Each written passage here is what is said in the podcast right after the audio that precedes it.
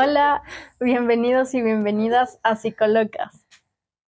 Bueno, este es un espacio que hemos decidido crear con el fin de compartir nuestras experiencias como psicólogas, pero también como conectar esto con nuestras, nuestras experiencias cotidianas, con lo que hemos pasado en general en nuestra vida y que también queremos eh, justo enseñarnos como personas reales que sienten, que tienen problemas y que pasan por algunas cosas. Entonces, por eso hemos decidido abrir este espacio. Claro, también para hablar del, o sea, no solo de las vivencias, sino de conectar eso con el conocimiento que tenemos de nuestra profesión, que somos psicólogas. Me gustaría presentarme, yo me llamo Antonella, me dicen Anto.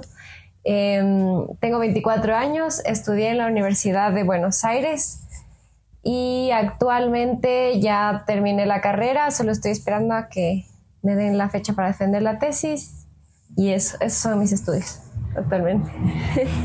Eh, yo me llamo Melanie, me dicen Mela, odio que me digan Mel, para los que no saben, ya se enteran por este medio.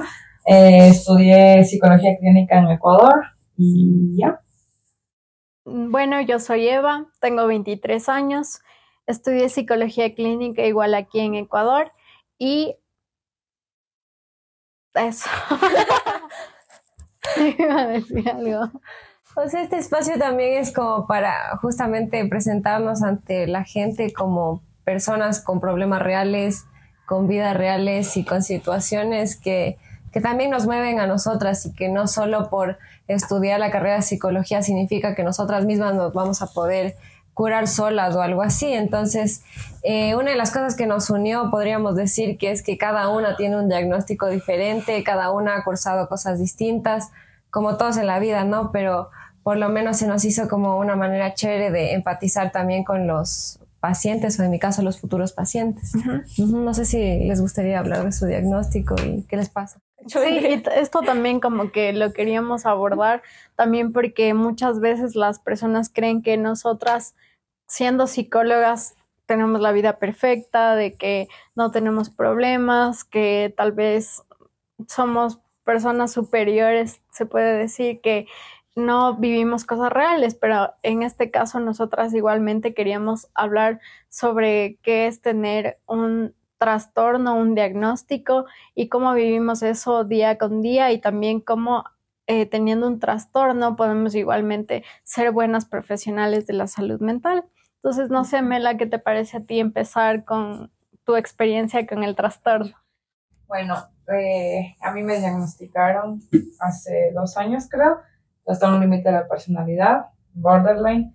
Para los que no saben mucho sobre esto, es un trastorno de la personalidad, como dice su nombre, que se caracteriza por la desregulación emocional, por el miedo al abandono y por un patrón de relaciones que son inestables, que son como inestables, no tengo otra palabra para decirlo.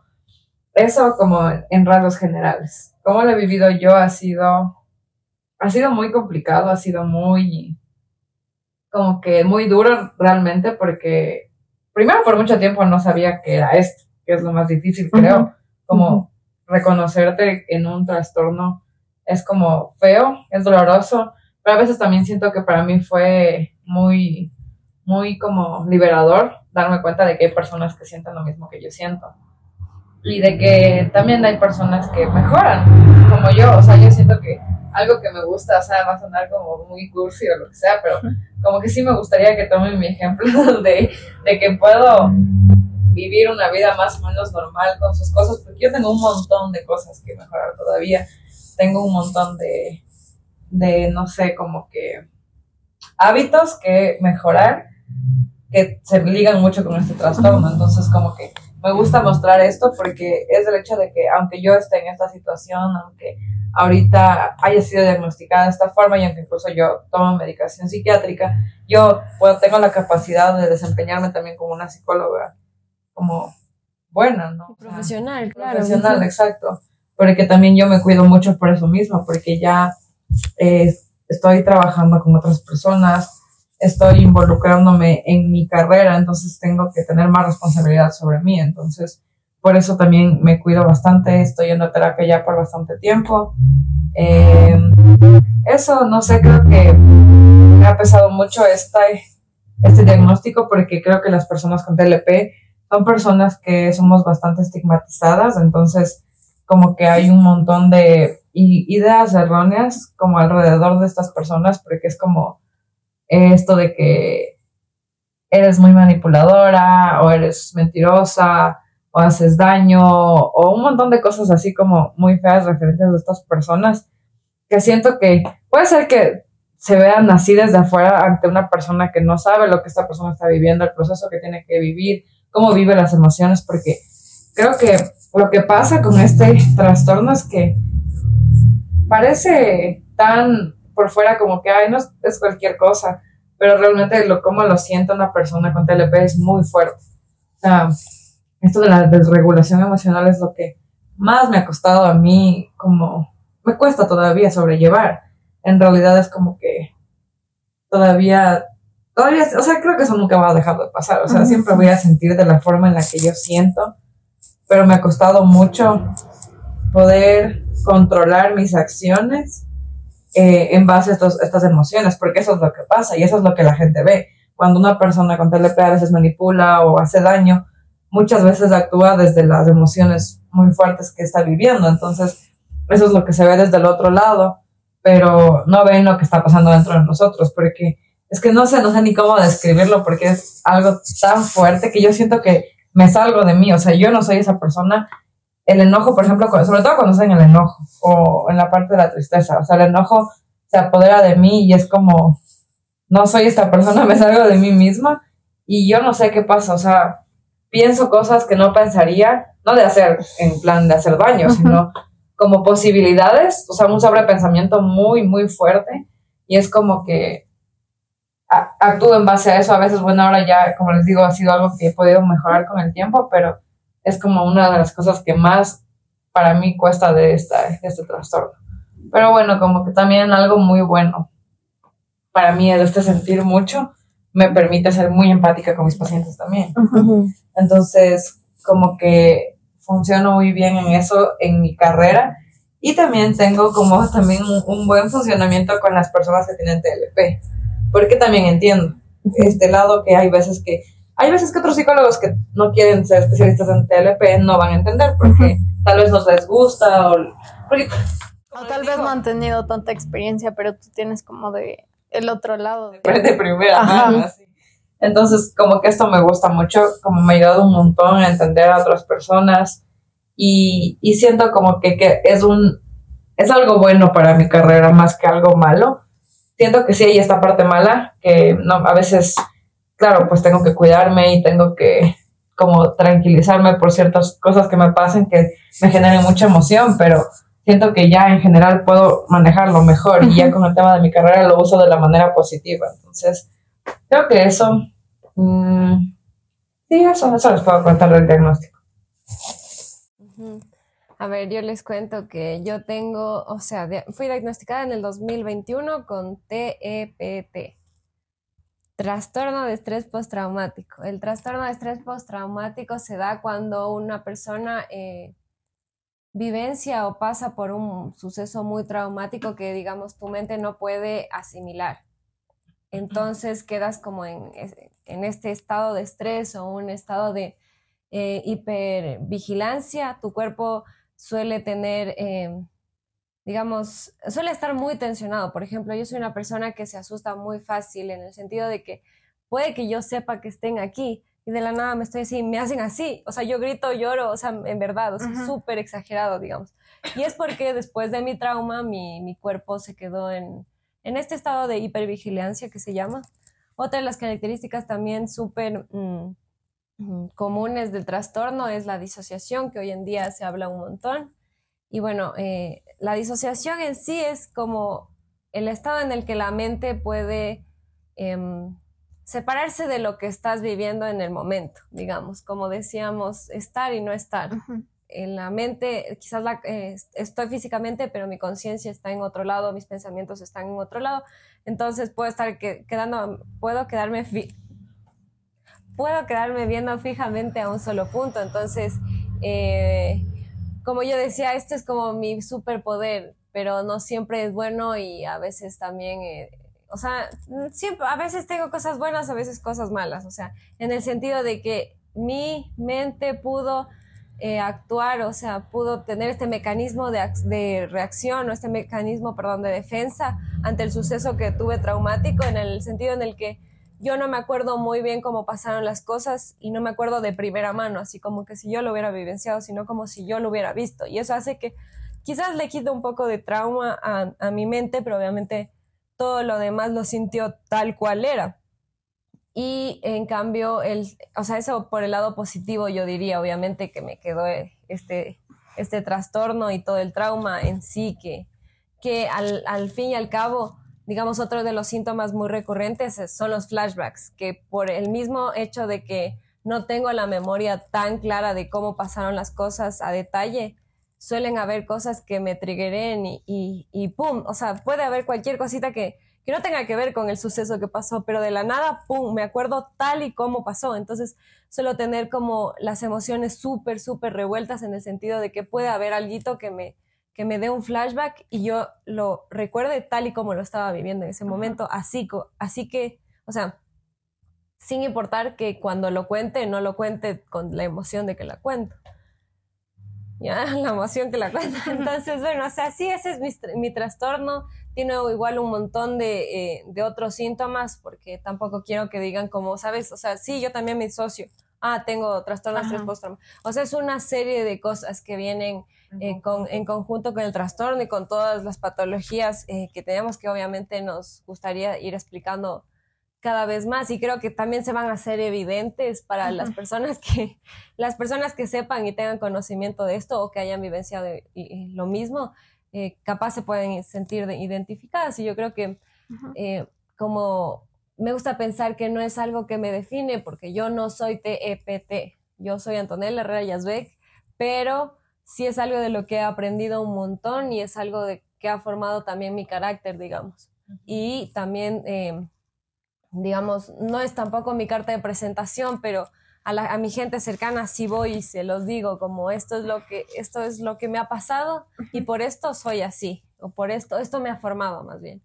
Entonces, sí, ese es mi trastorno. Eh, tuve terapia y, y, me dieron de alta, pero obviamente siento que como es algo que, que, es repentino, digamos, sé que muchas de las cosas que voy a ir viviendo durante mi vida eh, van a hacer que quizás se haga peor o o vuelvan los recuerdos muy fuertes, entonces sé que es algo en lo que tengo que seguir trabajando constantemente y, y que bueno, ahora quizás antes no lo quería, ahora lo abrazo, si bien no era lo ideal, ¿saben? Pero, pero me enseñó mucho y, y también siento que puedo empatizar con la gente que ha vivido traumas de, de cualquier calaña. Calaña. bueno, antes eh, como de contar mi experiencia y mi trastorno, también creo que algo que mencionaste, Tony, que es muy importante, como que si alguien se identifica como que, ah, yo también tengo esto, lo importante es ir siempre donde un profesional de la salud mental, en nuestro caso, cada una fue por su parte y fuimos diagnosticadas con una persona competente para estas, este tipo de situaciones. Entonces, bueno, les cuento que eh, mi trastorno se llama, sus siglas son TDA, que sería el trastorno de déficit de atención. Este trastorno es caracterizado porque afecta más que nada a las eh, neurotransmisiones del cerebro. Igualmente es un eh, trastorno neurobiológico que como les dije, eh, afecta más a las partes del cerebro que están asociadas con la atención, igualmente la concentración. Entonces, creo que esto lo he tenido a lo largo de toda mi vida, pero recién hace un año me lo diagnosticaron, igualmente en terapia.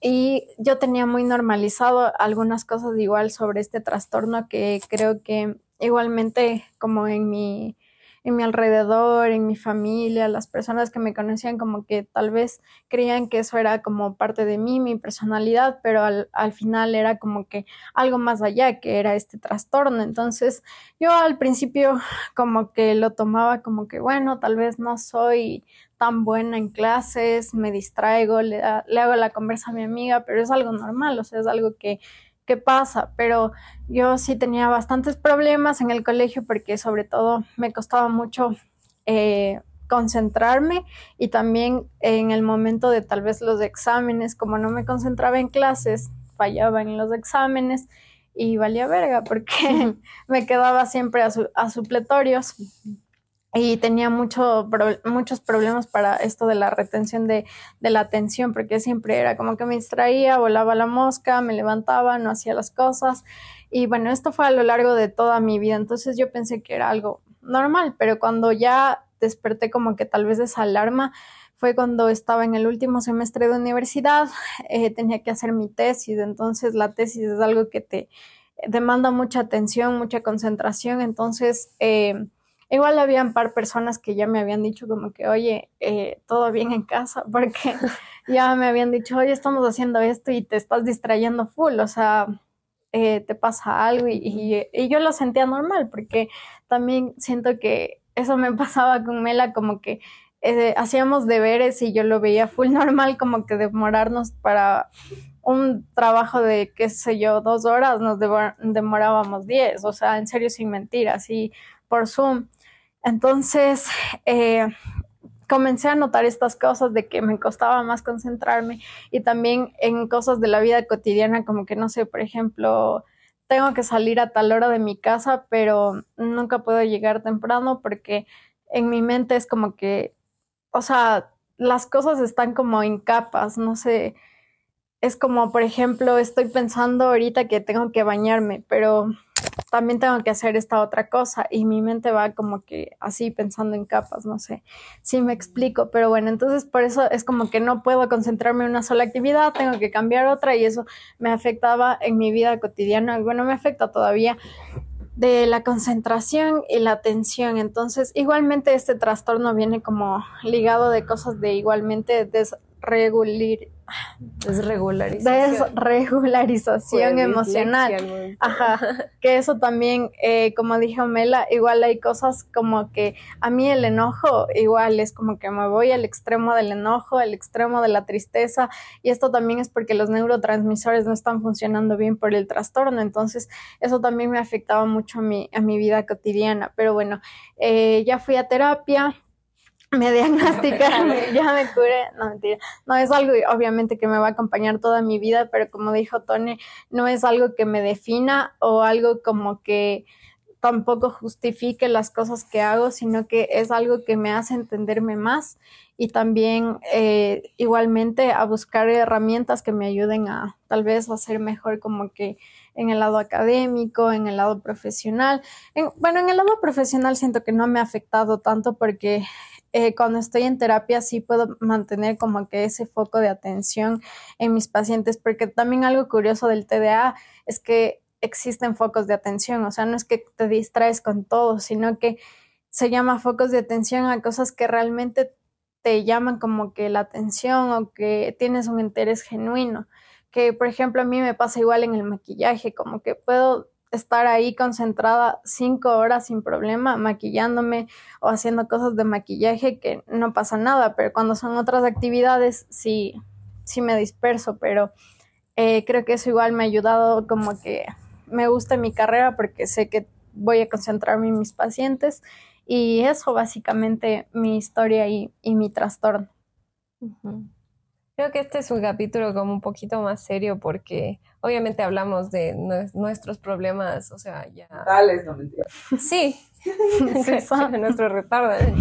No, o sea, nuestros problemas psicológicos y obviamente intentamos como ser vulnerables, pero al mismo tiempo transmitir como eh, el conocimiento real de lo que es no solo cómo lo sentimos, sino de la teoría, en, o sea, en qué se basa, digamos, cada trastorno, pero también dar la mirada de cómo se vive, porque también entendemos eso de, de, mano a mano. de mano a mano. Entonces sí, o sea, creo que, como digo, este es un poco más serio y... y Ajá, y esto es como una introducción para que conozcan un poco quiénes somos. Obviamente... Que actuamos como... si me distraigo, no se sorprende, pero es algo como que más queremos mostrarnos reales, de que somos psicólogos, que psicólogas, que también tenemos diagnósticos, trastornos y eh, que nos conozcan un poco más. Y que eso no nos impide. Ajá, y que eso no nos impide ser como buenas profesionales y que estamos consciente, conscientes de nuestro trastorno y que también trabajamos para seguir mejorando en eso. Y bueno, básicamente creo que ese es el primer episodio. No sé si quieren hablar algo más de qué vamos a, a ver aquí en estos capítulos. Bueno, en los siguientes capítulos obviamente vamos a compartir nuestras experiencias y vivencias también. O sea, vamos a intentar eh, nosotras como colegas también darnos como el feedback eh, psicológico de qué es lo que opinamos acerca de la experiencia de cada una, pero también ponerle un poco de humor, porque la verdad es que no somos tan, tan serias como parecemos. Solo que creo que es un ya, pues, episodio, este episodio que difícil, requiere, requiere la seriedad. Sí, y se vienen capítulos vienen de... cositas. Se, se vienen cositas. se vienen capítulos de, de toxicidades, de amores propios, de, de todo un poco. O sea, de todo lo que es ser, ser humano y, y mostrarse tal cual. Claro, y si este, eh, este podcast puede ser para ti, si te interesan los temas de psicología, como Los más a chismes. los chismes, ajá, no tanto como entrando a la teoría, sino, Vinculándolo. ajá, vinculándolo y que también nos conozcas más, entonces, de eso. Sí, tendremos también invitados, posiblemente muy cerca, ¿o no? si bien Eh. cerca. Pero También, también sería chévere que comenten si tienen alguna idea. de capítulos, o de capítulos. que quisieran hablar como que algún tema psicológico y que lo liguemos a cosas de la vida cotidiana. o- Porque hay veces que no es tan fácil imagina- imaginárselo en la realidad. ¿sabes? Ajá, Claro, y capaz como que también queremos darle voz a, a, a esas experiencias que todos vivimos, pero a la final no puede ser contamos, difícil o sea, ajá, de hablar. Ajá. Entonces, eso, síganos. Súper incómodo. Si estamos un poco nerviosos es porque es nuestro primer capítulo. Sepan comprender. Aquí le risa, cach. Eh, sí, síganos, eso, les queremos mucho. a todos los que nos mami, papi. Mami, mírame tres veces. Por favor, y, y se vienen mejores cosas. O sea, buenas Buenos cosas. chismes. Buenos chismes. Está, está bueno el contenido, así que esperamos que les guste y que sigan viendo.